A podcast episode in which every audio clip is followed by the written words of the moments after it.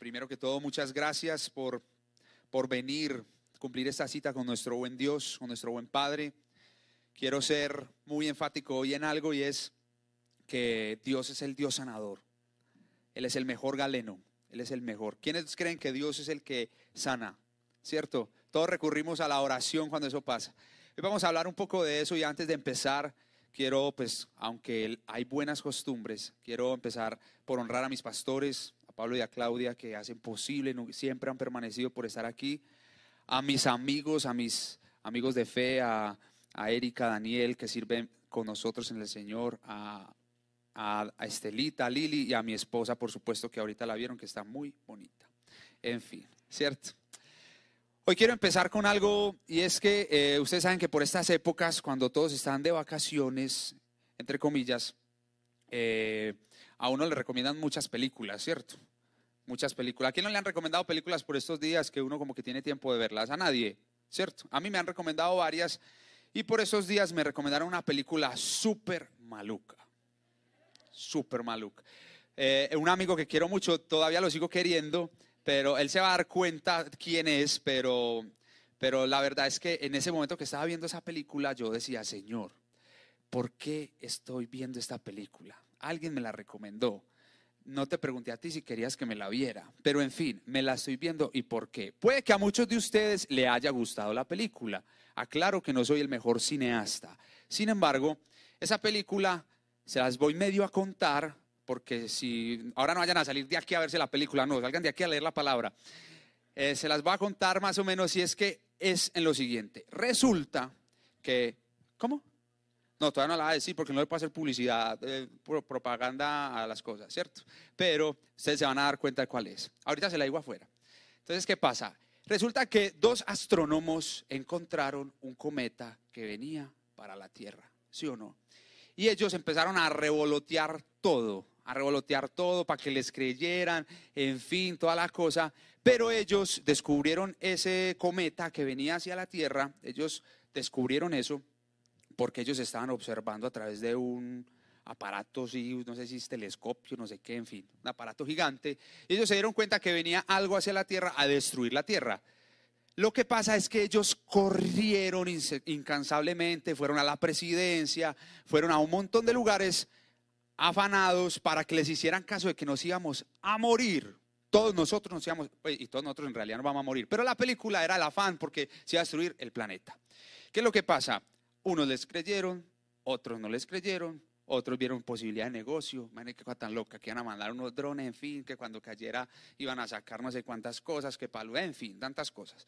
Pero el asunto es que ellos estaban fijando su mirada en lo que estudiaron, en lo que Dios los diseñó para, para, para avisarle a la humanidad cuando un evento de estos sucediera y todas estas cosas. Eh, en fin, cuando ya la busquen se van a dar cuenta que tiene sus cosas interesantes. Por allá, el que menos piensan ora en medio de la mesa cuando ya llevan a todos, un rockero ahí todo loco empieza a orar, en fin, es, es algo chistoso esa parte. Pero, ¿a qué voy con esto? Porque en la Biblia, en la Biblia hay una historia de unos magos. La Biblia los dice así, magos, ¿cierto? Dice que son eh, unos sabios de Oriente. No dice que sean tres, dice que fueron unos Pudieron haber sido dos o más. La Biblia no nos dice cuántos fueron, ¿cierto? Pero ellos también fijaron su mirada hacia arriba. Mire, más o menos así es la película. Mire, uno cómo hace para ver un asteroide ahí. En fin, eso es como cuando alguien ve una ecografía. Ustedes han visto una ecografía. Es que mire el bebé. ¿Cierto? Algo así. Entonces ellos se ponen a observar las estrellas y se ponen a mirar. Y entonces por allá ven que hay un cometa. Para mí todas son estrellas. En fin pero más o menos es así. Entonces, para que nos ubiquemos todos, vamos a ubicarnos en Mateo 2, del 1 al 12, que queremos, quiero que profundicemos en lo que Dios me ha estado hablando a través de este pasaje tan especial y quisiera que todo lo tuviéramos ahí a la mano, lo pudiéramos desmenuzar, pudiéramos mirar más allá de lo profundo de una historia que ya nos contaron, que por cierto siempre me pregunté de pequeño por qué en diciembre no se celebraba primero lo de los, lo de los magos, porque ni estaba niño y luego, en fin. Pero bueno, así es la historia. Eh, estamos hablando de esto, pero hoy les vamos a hablar de lo más importante que es Jesús. Pero quiero que todos estemos ahí. Ya todos están ahí en ese versículo. Todos. Vamos a leerlo todos, listo. Entonces yo voy a empezar y por allá en unos versículos les voy a pedir a todos que me ayuden a leerlo. Entonces dice, versículo 1 de Mateo capítulo 2, del versículo 1 al 12, versículo 1 dice, cuando Jesús nació en Belén de Judea, en días del rey Herodes, vinieron del oriente a Jerusalén unos magos, diciendo, ¿dónde está el rey de los judíos que ha nacido? Porque su estrella hemos visto en el oriente y venimos a adorarle. Versículo 3. Oyendo esto, el rey Herodes se turbó y toda Jerusalén con él. Versículo 4, ¿qué tal si lo leemos todos a la voz de tres? Uno, dos y tres. Y convocados todos los principales sacerdotes y los escribas del pueblo, les preguntó dónde había de nacer el Cristo. Ellos le dijeron, en Belén de Judea, porque así está escrito por el profeta. Y tú, Belén, de la tierra de Judá, no eres la más pequeña entre los príncipes de Judá, porque de ti saldrá un guiador que apacentará a mi pueblo Israel. Vamos a volver a leer el versículo 6 a la voz de 3. 1, 2 y 3. Y tú, Belén, de la tierra de Judá, no eres la más pequeña entre los príncipes de Judá, porque de ti saldrá un guiador que apacentará a mi pueblo Israel. Entonces Herodes, llamando en secreto a los magos, indagó de ellos diligentemente el tiempo de la aparición de la estrella. Y enviándolos a Belén, dijo, id allá y averiguad con diligencia acerca del niño, y cuando le halléis, hacedmelo saber, para que yo también vaya y lo adore. Ellos, habiendo oído al rey, se fueron, y he aquí la estrella que habían visto en el oriente iba delante de ellos hasta que llegando se detuvo sobre donde estaba el niño. Versículo 10. Y al ver la estrella se regocijaron con muy grande gozo. Y al entrar en la casa vieron al niño con su madre María y postrándose lo adoraron. Y abriendo sus tesoros le ofrecieron presentes, oro, incienso y mirra. Pero siendo avisados por revelación en sueños que no volviesen a Herodes, regresaron a su tierra por otro camino. ¿Quién nunca había leído ese pasaje? En la escuela no, lo leyeron, ¿cierto? Nunca lo habías leído. Ay, hermano, qué bacano. Porque entonces, hermano, usted ahorita me dice como si entendió, ¿no?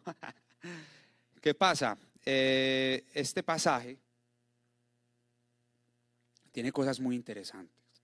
Y vamos a empezar a desglosarlo desde lo siguiente. Herodes, según el historiador Flavio Josefo, pues Herodes existió, porque la Biblia lo dice, pero los historiadores también reinó 41 años en, Judea, ¿cierto? 41. Pero a los 39 años de su mandato llegaron unos señores, unos magos, les dice la Biblia, pero en realidad la traducción correcta es que son unos sabios que inclusive sabían de astronomía porque veían el cielo y veían que habían cosas que estaban pasando que eran diferentes, raros. Pero entonces estos tipos llegaron a su palacio, ¿cierto? Me imagino que les ofrecieron sushi, dips, alguna cosita, ¿cierto? Para que comieran, todas las cosas. Les pusieron una alfombra roja, hicieron una entrada triunfal, ¿cierto? ¿Por qué? Porque en ese tiempo hablar con un rey no era como hablar por WhatsApp o mandarle un correo electrónico para que lo atendiera. No, era muy difícil. Pero la Biblia dice que estos sabios fueron ante un rey que era muy malo, porque inclusive la historia no solamente narra que después mandó a matar a estos niños, que es muy aparte de lo que vamos a hablar, sino que era un rey malo, que fue un gobernante para Roma bueno porque tenía mucha, eh, desarrolló mucha la economía en, en ese espacio de Judea, pero él siendo rey, llegaron estas personas. ¿A qué voy con lo que les estoy contando y al punto que quiero llegar? Ellos tenían la misma jerarquía del rey, la misma. O sea, no eran unos peleles, no, ellos tenían la misma jerarquía del rey. ¿Y qué le preguntaron al rey? ¿Qué le preguntaron cuando llegaron al rey? Versículo 2, lo tienen en sus Biblias. ¿Dónde está el rey? What? Vos me estás diciendo a mí que soy el rey de este territorio, que dónde está el rey de los judíos. ¿Cómo así? O sea, ¿a les parece muy ofensivo eso? Eso es muy ofensivo. Muy ofensivo. O sea, un rey tan malo pudo haber hecho así, destruir a estos sabios, pero qué clase de poder tenían ellos que aún él seguía indagando. Entonces Herodes me impacta mucho porque eh, decía que ellos le preguntaron que dónde estaba. Tengo un punto acá, decía, ellos suponían que Herodes estaba enterado de ese acontecimiento porque le están preguntando a él. Ellos no están desconociendo que él es rey, fueron a la fuente a preguntar dónde estaba Jesús. Vamos a ver porque vamos, a llegar a estos puntos. Entonces, ¿quién era ese recién nacido? ¿Quién era ese recién nacido para que unas personas que venían de Oriente, inclusive la historia, dicen algunos que puede ser unos reyes persa o unos sabios persa, no lo sé, es cierto, unas personas tan influyentes para ver, para ver quién era ese niño. Y aquí va la primera pregunta, y vamos a tener cuatro preguntas. Y la primera pregunta es, ¿quién es el que nació en el pesebre para ti? ¿Quién es? ¿Quién es el que nació en el pesebre para ti? De hecho, los magos fueron más ofensivos aún. Ellos dicen el Cristo. Y el Cristo para los judíos era el Mesías, el que los iba a salvar. Fueron inclusive más como, venga, ¿sabe qué hermano? Usted, usted es el rey político aquí, pero hay uno más importante que usted. Entonces la pregunta que yo les hago es, sí, sabemos que es Jesús, toda la cosa, pero ¿quién es para ti? Velo guardando ahí porque al final del tema vamos a entender el porqué. ¿Quién es para ti el que nació en el pesebre? ¿Quién es? ¿Por qué se los digo? Porque es que estos magos dejaron toda su comodidad. Atravesaron un desierto para ir a, a preguntarle a un rey que dónde estaba un rey más poderoso. ¿Por qué se los digo? Porque hace unos días nosotros celebramos el nacimiento de Jesús con chicharrón, con buñuelos, natillas, ¿cierto? Todas esas cosas. Pero no le preguntamos a él si quería buñuelos, en fin. Lo que yo quiero con esto es que ustedes interioricen esta pregunta y se la hagan a ustedes mismos y digan, ¿quién es el que nació en ese pesebre para mí? Vamos para el siguiente punto. Y dice lo siguiente. Dice en el versículo 3, dice en el versículo 2 que ellos fueron a qué? A adorarlo a adorar a Jesús. Eso es lo más impactante de la historia. Porque unos reyes que tienen mucho poder, que fueron donde un rey que tiene mucho poder, le dijeron a ese rey, voy a ir a adorar a otro rey que no sos vos, porque ese rey merece toda la adoración. ¿Sí me dice entender? Eso es muy ofensivo. ¿Qué entendieron estos que no son un pueblo judío, que no habían leído la Biblia que no había entendido uno que sí se ha pasado con el pueblo judío, que tiene sacerdotes, que los manda a llamar, que manda a llamar a, los intérpretes de la ley, que no lo había entendido. ¿Qué entendieron estos? Y aquí va lo siguiente. Me tomé la tarea de investigar qué es adorar. Obviamente sería otro tema para, ampliar, pero me impactó mucho una, eh, una un significado, eh, lo pueden buscar en Wikipedia, porque la verdad lo busqué ahí. Pero me impactó mucho lo que decía. ¿Saben qué significa adorar según Wikipedia? Amar mucho. Amar mucho, eso significa adorar. O sea que los sabios de Oriente, que tienen mucho poder, vinieron donde otro rey que tiene mucho poder a decirles, venimos a amar mucho a uno que no conocemos, pero lo queremos conocer. Qué emocionante, ¿no? Y de hecho la vida eterna es que conocer a Jesús y al Padre. Entonces, seguimos. En el versículo 3 dice que oyendo esto Herodes se turbó. ¿Qué es turbarse? También busqué en el, pero no en esa página, verdad no me acuerdo. Pero también busqué y mire lo que significa turbar. Dice, estado de ánimo de la persona que no sabe qué hacer o decir.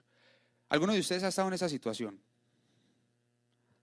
Yo mantenía o mantengo en esa mi esposa porque bien.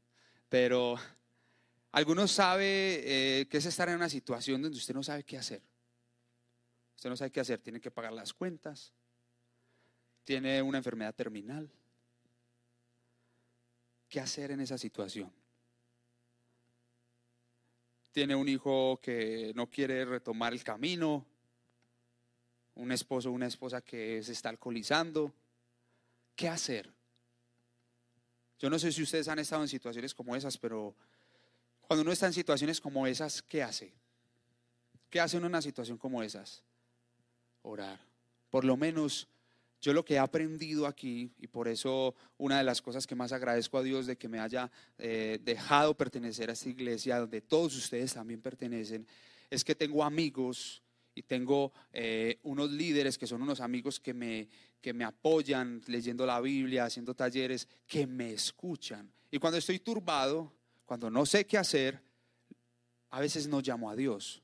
O ustedes llaman a Dios siempre. Yo a veces no lo hago. Debería ser lo indicado. Buscar primeramente el reino de Dios y su justicia. O si no, todo lo demás, para que todo lo demás venga por añadidura. Pero ¿qué pasa si yo no busco a alguien para que me escuche? Y miren, ¿saben qué? Herodes hizo algo bueno. Herodes hizo algo bueno. Aunque, aunque me vayan a crucificar los que digan que no, pero él hizo algo bueno porque él dice que llamó a quién. Ahí está en el versículo 3. ¿A quién? En el versículo 4. Dice que llamó a los sacerdotes y a los escribas, a los escribientes. Se los llamó, hey, vengan muchachos, ¿saben qué? ¿Quién vale? Estos que tienen mucho poder, que no les puedo decir nada, que son muy tesos, porque saben mucho, me dicen que nació un rey y yo soy el rey. ¿Cómo así? ¿Qué hacemos? Eso es verdad. Muy bacano, ¿cierto? ¿Se imaginan yo traduciendo esa historia de la vida? Eso era, muchachos, ¿y entonces qué? ¿Esto cómo se come? Y ellos le dicen, sí, eso es verdad. Imagínense que en el profeta, en Miqueas, en Miqueas 2, que es un profeta, dice que sí, que iban a ser un, un profeta. Y aquí va la segunda pregunta. Les voy a explicar el por qué. Herodes, siendo malo, creyó en lo que, dijo que dijeron los magos. Herodes, siendo malo, creyó en lo que dicen las escrituras, porque los sacerdotes y los escribas le dijeron que ahí estaba escrito. ¿Creyó en eso? Si él siendo malo creyó en la palabra, nosotros que nos creemos buenos, ¿por qué no creemos en las escrituras? ¿Y por qué generalizo? ¿Por qué? Porque últimamente uno ve en los medios de comunicación que salió Megatron o Micron y toda la cosa. Sí, es cierto, nos estamos cuidando. Y entramos en pánico, en el, nos turbamos, nos turbamos demasiado pero no leemos su palabra. Y que Marcos 16, 18 dice que si ponemos nuestras manos sobre los enfermos, ellos sanarán. Que si tomamos cosa mortífera no nos hará daño. Y eso pasa desapercibido.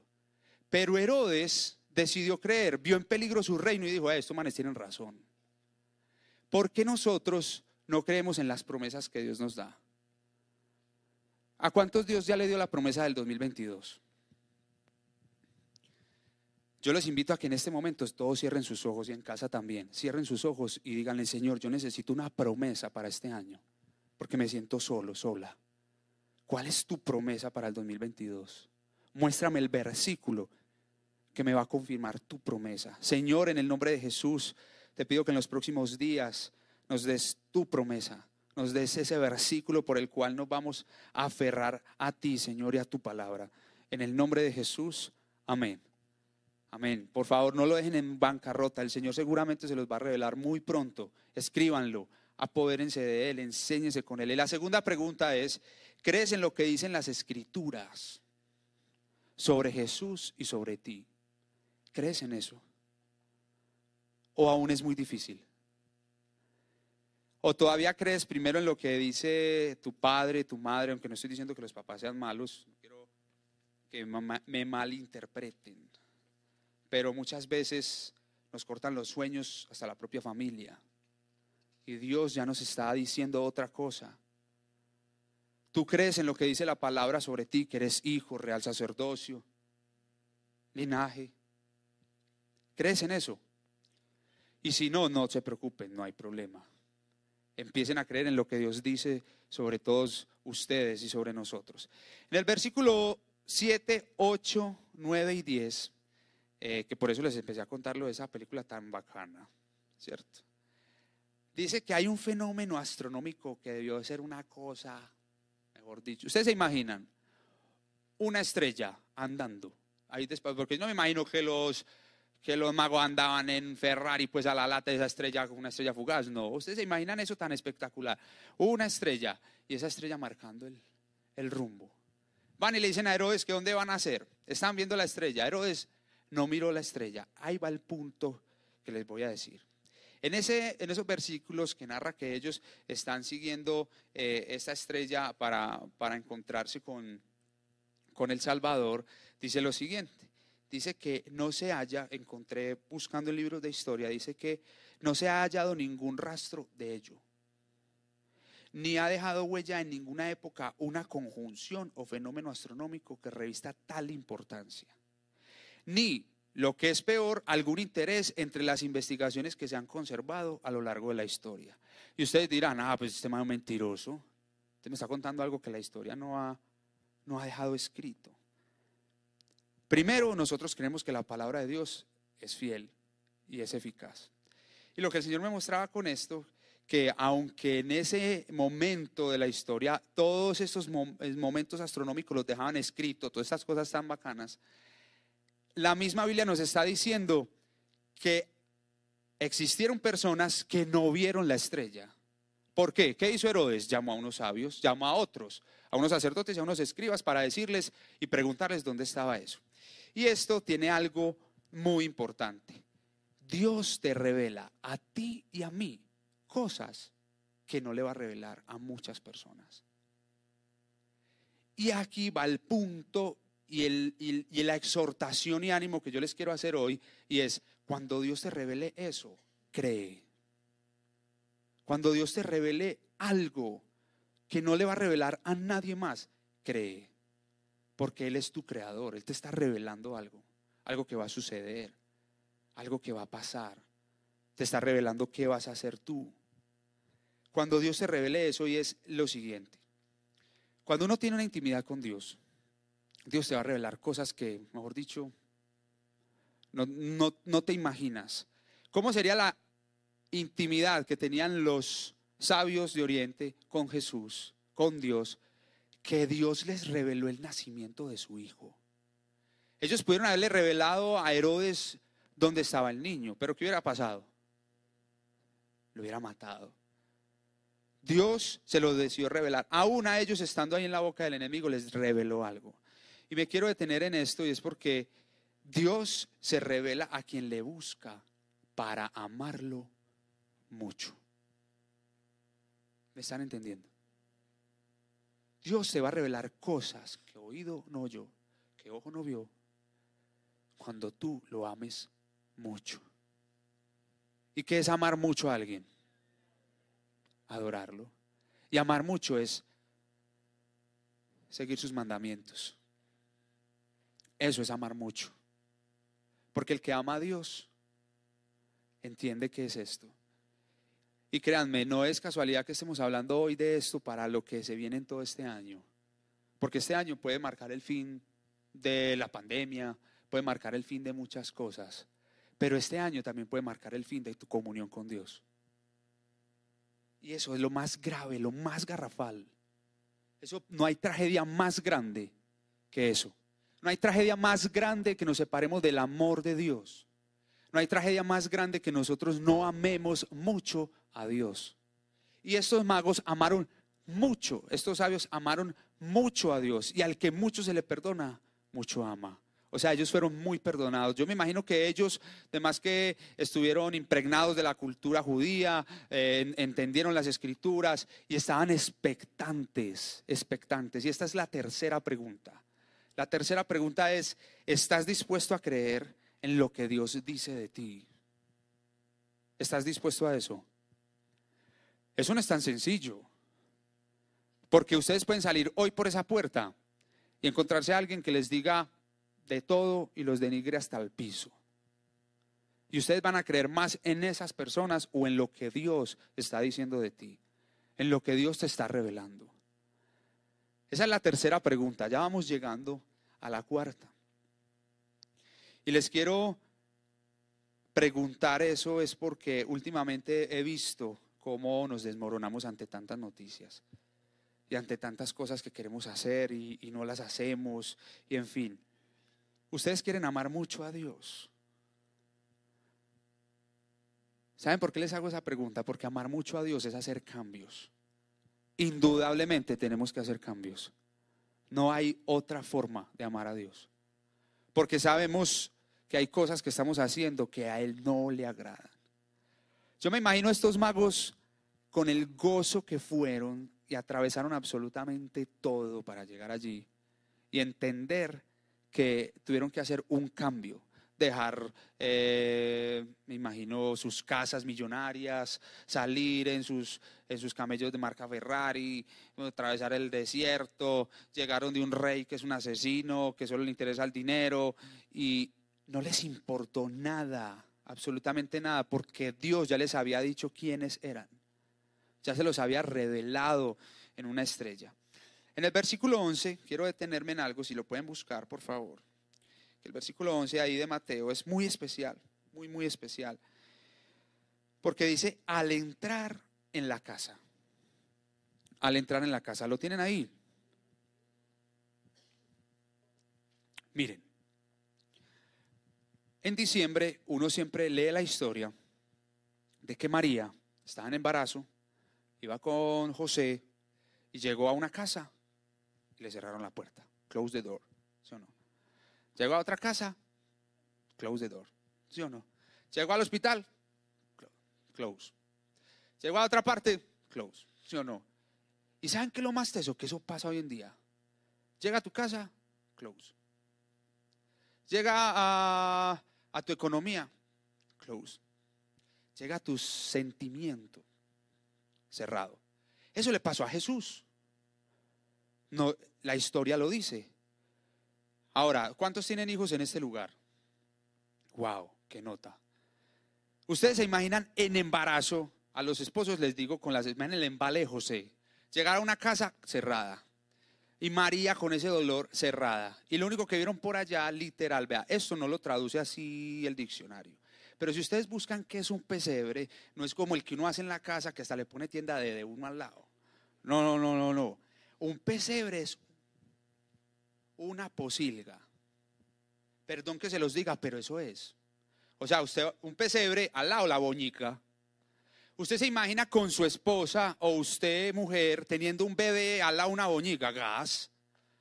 Pero eso le pasó a Jesús. No sé si habría una boñiga ahí, pues me lo estoy inventando. Pero seguramente, porque ahí están los animales, en fin, toda la cosa. Pero ¿a qué quiero llegar con esto? Que los magos que estuvieron con un rey poderoso, que venían de un reino poderoso, entraron a una posilga y le dijeron que era la casa. A eso me refiero que Jesús, por más podridos que estemos, va a ser de nosotros su casa. Por más podridos que nosotros estemos, Jesús nos va a decir, tú eres mi casa. Y yo necesito que tú la limpies. Y yo te voy a ayudar a limpiarla. Porque yo voy a morar en ti. Eso está diciendo Jesús. Eso reconocieron los magos. Me impacta eso, me parece hermoso. Dice, los tipos más influyentes de Oriente no les importó, que ahí no les ofrecieron nada. Antes ellos fueron a ofrecer. Y este es el punto con el que quiero que cerremos y con el que quiero que si se van hoy de aquí y el Señor les sigue mostrando todo lo que les quiere mostrar, ustedes lo hagan. Y el punto es este, Dios te puede dar todo, todo lo que le pidas absolutamente todo. Es más, siempre me acuerdo de un, de un, yo les contaba mucho esto a los muchachos, pero se los va a contar. No lo iba a contar, pero se los va a contar. Cuando yo empecé a creer en Jesús, dicen que si uno le pide a Cristo todo en su nombre, ¿cierto? Dicen que lo concede, ¿sí o qué? Eso dice su palabra, ¿cierto? Y todo lo que pidan en mi nombre. Entonces imagínense yo qué hacía. Yo me iba el baloto. Hacía el baloto y decía, Señor, en el nombre de Jesús, y adivinen, no me lo gana. Porque el Señor entendía que si me lo ganaba, me iba a perder. Y a eso me refiero con lo que les estoy diciendo en este momento. Por favor, Dios va a cumplir todas tus necesidades. Eso es una realidad. Pero, ¿qué le estás ofreciendo a Él que nació en el pesebre? al que te está mostrando y revelando cosas a ti. Es más, Dios les va a revelar cosas a ustedes que a nosotros no nos va a revelar. ¿Qué le estás ofreciendo a Él? Y saben que Él en este momento no necesita ni incienso, ni mirra, ni oro. Eso sí dice la Biblia que les llevaron, ¿cierto? Y necesitaba oro, porque con eso honraban a un Dios, pero también necesitaba oro para comer. Dios, a Dios no se le escapa nada. Pero, ¿ustedes creen que Dios en este momento necesita eso? ¿Qué necesita Dios? Pónganme mucha atención, que no se les olvide. Aunque Él es el dueño de todo, el creador del universo, Él necesita tu corazón. Eso es lo que Él quiere, quebrantado. Que tú creas en Él. Eso es lo que Él quiere. Él no está buscando otra cosa. Y ahí va la quinta pregunta y es, ¿estás dispuesto a dejar la comodidad para adorar a Dios, para esforzarte y servir a Dios? Perdónenme si los incomodo, pero para servir a Dios hay que incomodarse. Sí. ¿Estás dispuesto? No tienen que responder ahora. Dios te está haciendo esa pregunta hoy. ¿Estás dispuesto a incomodarte para que los cambios que me estás pidiendo en tu vida sean una realidad? Porque si no estás dispuesto, Dios no va a cumplir esas peticiones de tu corazón. ¿Por qué? No es porque sea un Dios egoísta, sino porque Él no quiere que tú te hagas daño. Él no quiere eso. Señor, yo quiero que tú me saques de todas las deudas, sí. Yo necesito que tú me ames mucho. Es paradójico, uno creería que tiene que estar trabajando, trabajando, trabajando, trabajando para pagar las deudas. Sí, obviamente, no estoy diciendo que amen mucho a Dios y se vayan para la casa y se acuesten a dormir, no. Lo que estoy diciendo es, Señor, yo te amo mucho, muéstrame dónde está el negocio bien hecho para yo pagar lo que debo. Señor, no le quiero ser más infiel a mi esposo, no le quiero ser más infiel a mi novia, no le quiero ser más infiel a la iglesia, no quiero ser más infiel a ti. ¿Qué tengo que hacer? Yo te quiero amar mucho. Hay algunos que quizás de pronto todo esto nos pueda entrar en reversa, pero yo les quiero decir algo. Dios tiene paciencia con todos nosotros con todos, aún conmigo tiene mucha paciencia, aún con nuestros pastores tiene mucha paciencia, que no estén escuchando eso por Dios. En fin, pero a lo que quiero decir, lo que quiero decir con esto es que si ustedes llegaron hoy a este lugar para entender estas cuatro preguntas, se las voy a repetir y es, ¿quién es el que nació en el pesebre para ti? ¿Crees en lo que dicen las escrituras sobre Jesús? ¿Estás dispuesto y sobre ti, estás dispuesto a creer en lo que Dios te dice a ti, solo a ti. ¿Estás dispuesto a dejar la comodidad para adorar a Dios? Y mientras los muchachos vienen para que cantemos y adoremos al Señor, eh, yo quiero contarles una historia. Hace poco me enteré, me contaron una historia por allá en 1700, una comunidad de morados que se mudaron al norte de Alemania. Al norte de Alemania ellos eh, estaban ellos adoraron, en una historia que no tiene precedentes, adoraron al Señor durante 100 años. 100 años adorando al Señor. ¿Ustedes se imaginan eso? Día y noche, algo sin precedentes en el Evangelio. Ellos decidieron mudarse, mudarse al norte de Alemania y decirle al Señor y decirle a, a Dios, sabes que te vamos a adorar día y noche. Hoy en día todavía hay comunidades en Europa que adoran al Señor día y noche. Tú entras a la iglesia y hay alguien eh, así como Diego, como Dani, como Josh, último samurái, como Josh, que están ahí adorando al Señor día y noche, día y noche, día y noche, adorando a Jesús. ¿A ustedes les parece eso muy bacano? Día y noche adorando al Señor, adorando al Señor, adorando al Señor. Miren, nosotros a veces hacemos eh, nos vamos para una finca y adoramos al Señor, nos quedamos adorando al Señor. Hace ratico no hacemos eso, pero acá en la terraza lo hacemos. ¿Y por qué les quería contar esta historia? Porque esa comunidad de morados, esa comunidad de morados que se mudaron al norte de Alemania, en ese entonces, en 1700, eso implicaba que ellos iban a morir. Ellos, ellos no habían visto el asteroide de la película que es ya destruir la Tierra. Pero ellos entendían algo. Y alguien les hizo una pregunta, vengan ustedes porque se van a ir para allá, mire que se van a morir, van a compartir de Jesús, allá en Alemania los van a matar, los van a despedazar, mejor dicho, no van a volver a encontrar nada en sus casas, no se van a poder devolver, ustedes entienden lo que van a hacer. Entienden lo que van a hacer en, en esa comunidad donde van a ir a hablarle de Jesús. Y ellos decían, solo al Cordero. aquí tengo por acá tengo la frase. Que el Cordero reciba la recompensa. Eso respondieron ellos. Eso es amar mucho. Y yo no les estoy diciendo a ustedes que se vayan para un país no alcanzado si no es su llamado.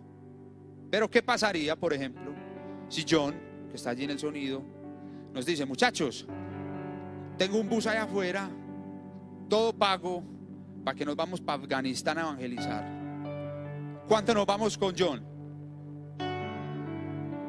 Moni, bien. John, ve, ahí está.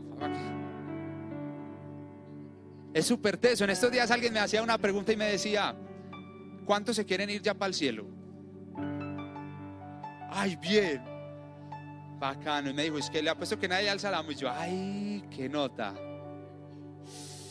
El cielo está aquí. Es impresionante, ¿cierto?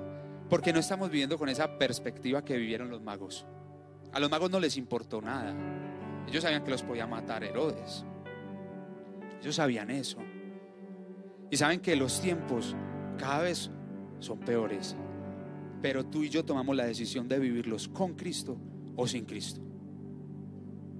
Y si Cristo mora en mí, ahora cantábamos, si yo tengo a Cristo, ¿quién contra mí? Ahora, lo que quiero decir con todo esto es que estos jóvenes que dijeron que el Cordero reciba la recompensa es, los magos fueron a visitar un niño, ellos no vieron los milagros de Jesús. ¿O sí? Ellos no vieron eso. Ellos no vieron los milagros que Jesús hacía, que sanocó, que levantó los, los paralíticos, que dio vista a los ciegos, que multiplicó los panes y los peces, que caminó. Ellos no vieron eso, los magos no vieron eso. No lo vieron. Los magos sabían que Él era el Mesías, que Él era nuestro Salvador. ¿Y por qué les quería hacer esas cuatro preguntas? Porque el llamado que Dios me hacía era, diles que, que me amen por lo que soy y no por lo que les doy. Porque yo tengo cuidado de ellos todos los días. Todos los días de su vida tengo cuidado de ellos. Aunque no me vean, yo tengo cuidado de ellos. Los magos no vieron eso. ¿Y saben qué lo más eso? Hay un versículo en la Biblia, se me escapa en este momento. Pero Jesús les dice en determinado momento a los fariseos del, tiempo y les dice, está bien, saben que no crean en mí.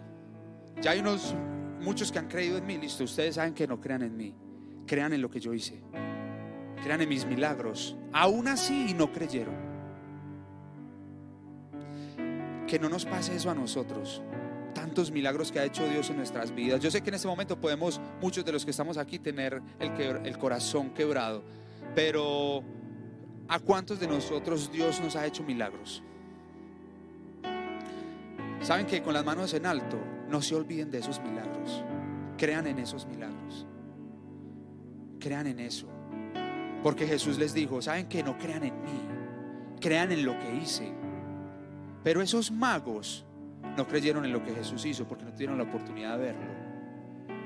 Pero pagaron el precio para pasar todo lo que tenían que pasar.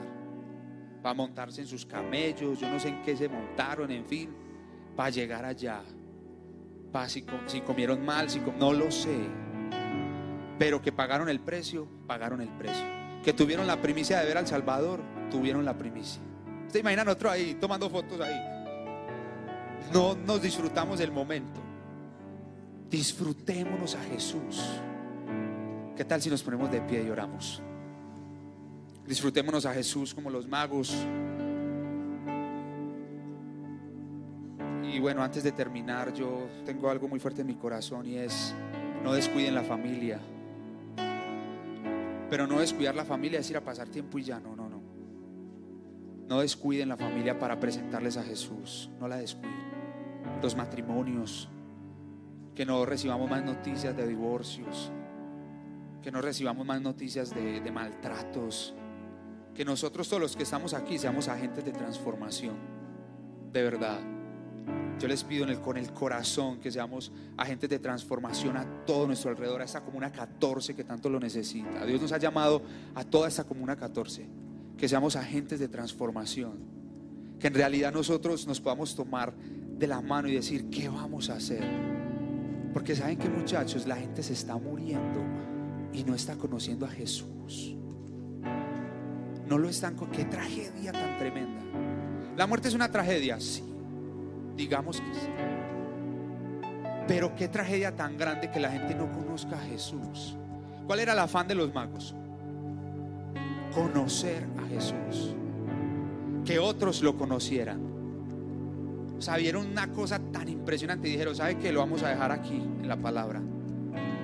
Ni los libros de historia se van a dar cuenta de lo que Dios nos mostró a nosotros. Pero lo vamos a, lo vamos a dejar aquí plasmado para que lleguemos donde Jesús. Yo te invito a que tú dejes plasmado lo que Dios te está mostrando y a que por favor valores a tu familia. Yo tampoco estoy diciendo que resistas maltrato, para nada.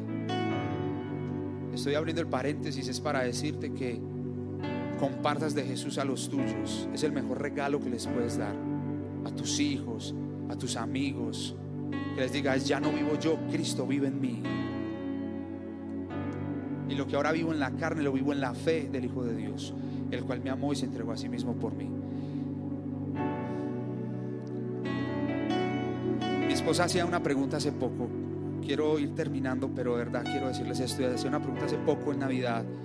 Ella hizo un ejercicio y decía, eh, ¿qué le quieres regalar a tu familia? La gente empezaba, tan, tan, tan. ¿Qué le regalaría si te ganaría la lotería? La gente tan, tan, empezaba.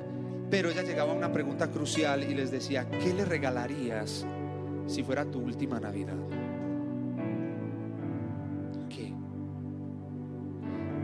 ¿Qué le regalarías a ese ser querido si fuera tu último sábado? Y no quiero sonar trágico. Quiero sonar que estamos siendo egoístas porque las personas no están conociendo lo que tenemos adentro, que es Cristo Jesús. Y si alguien no ha recibido a Jesús, ábrale las puertas de su corazón. ¿Qué tal si cierras tus ojos y le dices, Señor, yo te amo y te necesito? Señor, quiero atravesar lo que tú me digas que debo atravesar para conocerte. Estos magos, estos sabios de Oriente, no les importó arriesgar su vida para llegar a un pesebre que llamaron casa. Señor, yo no te quiero cerrar las puertas de mi vida. Dile, Señor, muéstrame que te he cerrado las puertas yo a ti. Tú necesitando nacer y yo te cerré las puertas de mi corazón. Dile, Señor, yo te necesito.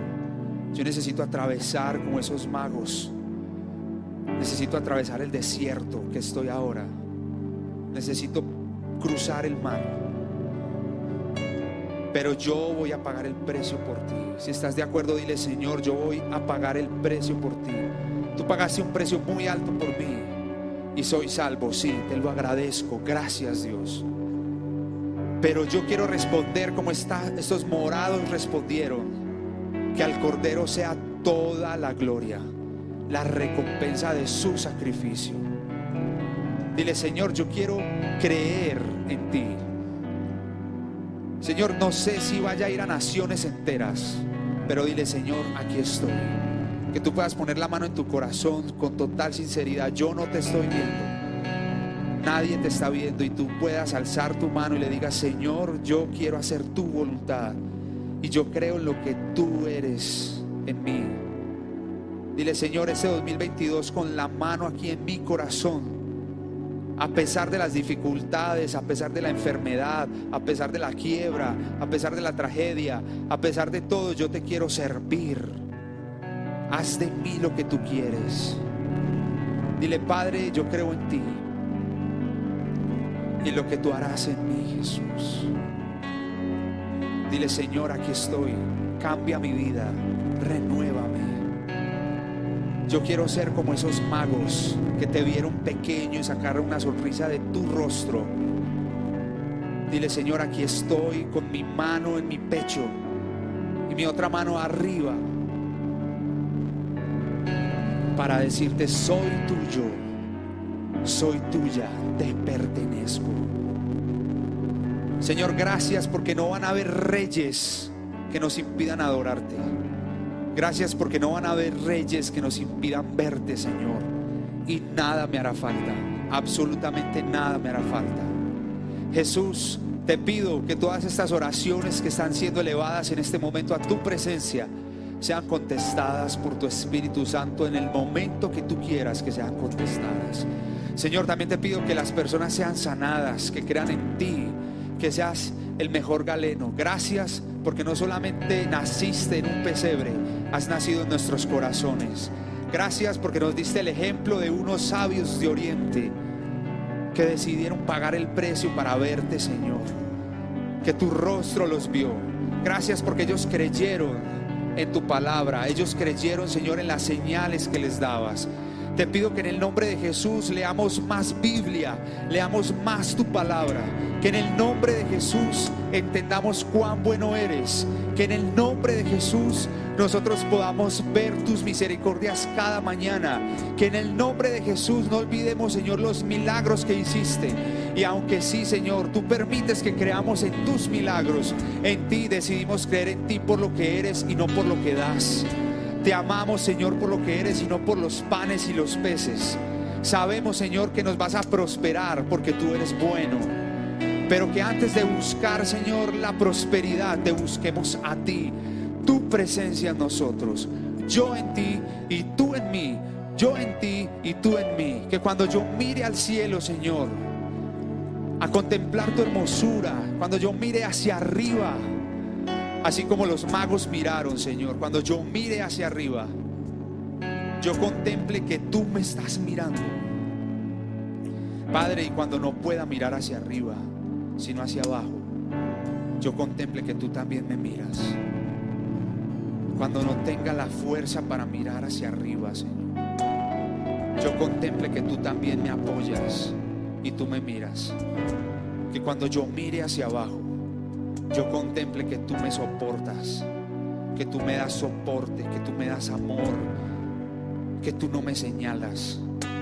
Señor, que cuando yo no pueda alzar mi cabeza como estos sabios de Oriente, que cuando yo baje mi cabeza al piso porque estoy agotado, enfermo, triste, debatiéndome entre la vida y la muerte, tú seas el que me mire de abajo hacia arriba. Porque tú, Señor, te hiciste grande también te hiciste pequeño, un recién nacido, Señor, para amarme. Señor, que cuando yo no pueda levantar mi mirada, tú me la levantes con honor. Que cuando yo no pueda levantar mi mirada, Señor, tú me veas y yo me vea como tú me ves. Señor, en el nombre de Jesús, te pido que no seamos ciegos ante tus milagros y prodigios, Dios. Señor, familias enteras son sanadas de la división que hay en este momento entre ellos. Familias enteras que se van a unir y se van a pedir perdón, Señor. Familias enteras que van a creer en ti, Señor, que nos vamos a ver en el cielo juntos. Familias enteras que van a entender que adorarte es amarte mucho amarte más de lo que podamos imaginar.